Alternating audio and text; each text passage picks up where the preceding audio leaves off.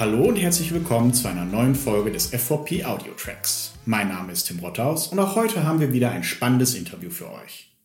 Unsere Kollegin Dorothee Frank hat sich mit Raffaela Kraus, Professorin und Vizepräsidentin für Entrepreneurship und Hochschulbereich für angewandte Wissenschaften und Nadine Kochojek, Referentin für Entrepreneurship und Transfer der Universität der Bundeswehr in München über Studium und Startups unterhalten.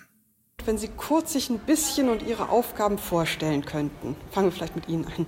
Okay, mein Name ist Raffaela Kraus. Ich bin ähm, seit etlichen Jahren jetzt schon an der Universität der Bundeswehr, bin momentan Vizepräsidentin für Entrepreneurship und den äh, Hochschulbereich für angewandte Wissenschaften und ansonsten Professorin für Personal- und Unternehmensführung. Mhm.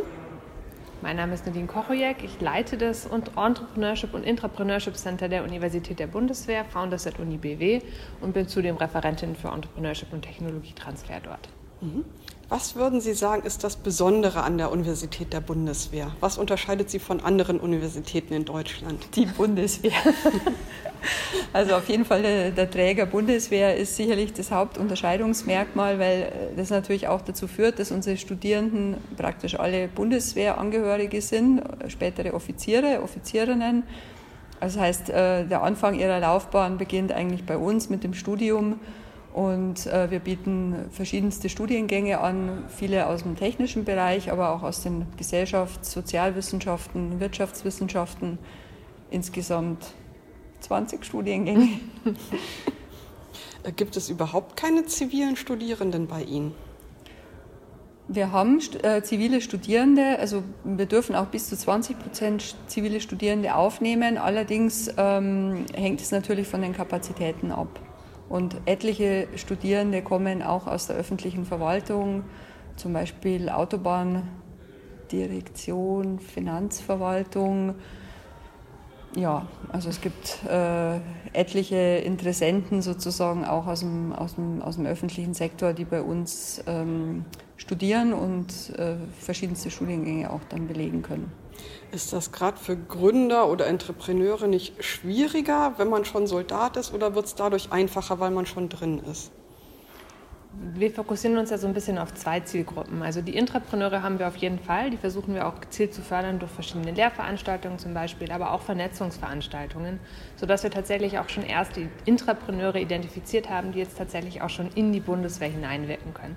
Aber das ist nur der eine Teil. Der andere Teil fokussiert sich tatsächlich mehr auf unsere zivilen wissenschaftlichen Mitarbeitenden, die Deep Tech-Ausgründungen daran forschen zumindest erstmal im ersten Schritt und wir helfen ihnen dabei, diese technischen Erfindungen im Prinzip in Geschäftsmodelle umzuwandeln.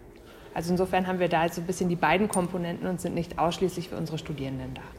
Mhm. Also die wissenschaftlichen Mitarbeiter kommen aus der zivilen Forschung dann zum mhm. Großteil. Richtig, ja. Ähm, das akademische Personal ist im Prinzip größtenteils zivil. Also es gibt einzelne äh, Soldatinnen und Soldaten, aber ich würde mal sagen, es geht gegen 95 Prozent, mhm. ähm, was den Anteil der zivilen Mitarbeitenden betrifft.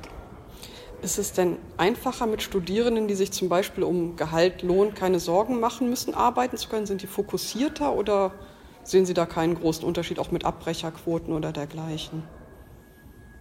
Also ich würde jetzt mal sagen, es liegt nicht unbedingt daran, ähm, es ist schon sehr individuell von der Motivation abhängig. Also es gibt viele Studierende, die gehen bewusst zur Bundeswehr, weil eben auch dieses Studium Teil der Ausbildung ist und ihnen dann später auch den Einstieg in, in den zivilen Beruf ermöglicht, wenn sie eventuell dann nach 13 Jahren Verpflichtung auch wieder in die zivile Wirtschaft gehen.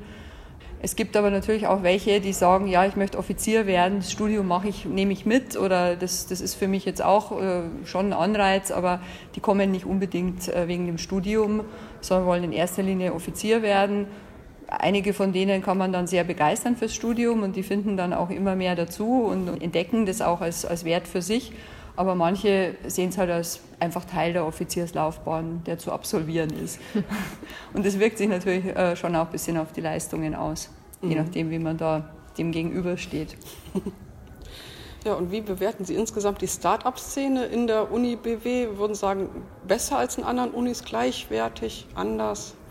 Anders auf jeden Fall. Also ich selbst komme tatsächlich aus verschiedenen anderen Hochschulen. Ich habe davor die Lehre im Prinzip an der LMU hier in München für den Bereich Entrepreneurship gemacht am dortigen Entrepreneurship Center und davor mal an der TU München, die ja so ein bisschen sich selbst die Entrepreneurial University auf die Fahne schreibt.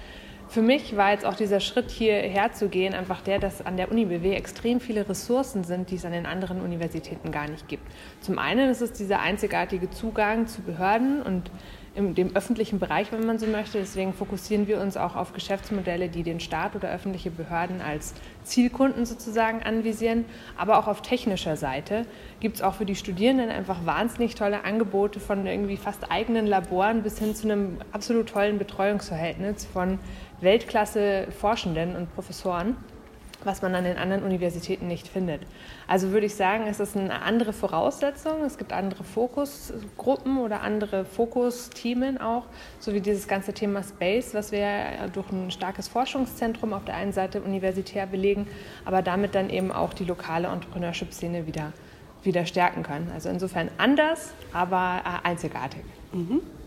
Okay. Und unser Ziel ist natürlich auch, dass wir gerade bei der Entrepreneurship-Förderung in die Bereiche gehen, die für den Staat interessant sind, die für Behörden interessant sind.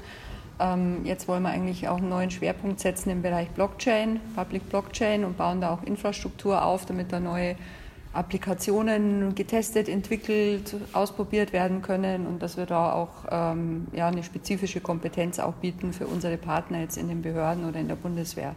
Und wenn Sie das aufbauen, so wie Blockchain, holen Sie dann vor allem Wissenschaftler mit dazu oder lassen Sie Studenten das zum Großteil auch mitentwickeln?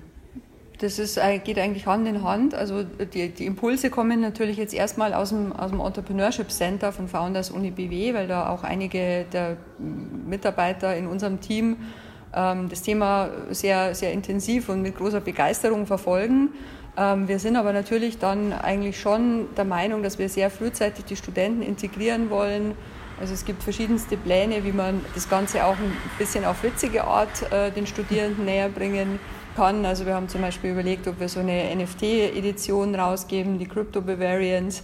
Aber das ist jetzt noch ein bisschen Zukunftsmusik, aber da sind wir schon ganz intensiv am Planen und überlegen uns eben Dinge, die dazu führen, dass das ganze Thema mehr Bekanntheit erlangt und dass man dann eben auch merkt, was kann man denn dann auch im echten Leben, im Berufsleben davon vielleicht anwenden, welche Use Cases aus Behörden, aus dem öffentlichen Sektor könnten interessant sein. Und so wollen wir eigentlich über so, ich sage mal, niederschwellige Eintrittsmöglichkeiten eigentlich dieses komplexe Thema auch, auch der Behördenwelt näher bringen. Das war's auch schon wieder für heute. Wenn ihr dem FVP Audio Track nicht mehr verpassen wollt, dann folgt dem Podcast auch auf einer Plattform eurer Wahl. Für weitere spannende Themen könnt ihr auch auf unserer Webseite www.fvp.online vorbeischauen. Bis zum nächsten Mal, macht's gut und auf Wiedersehen.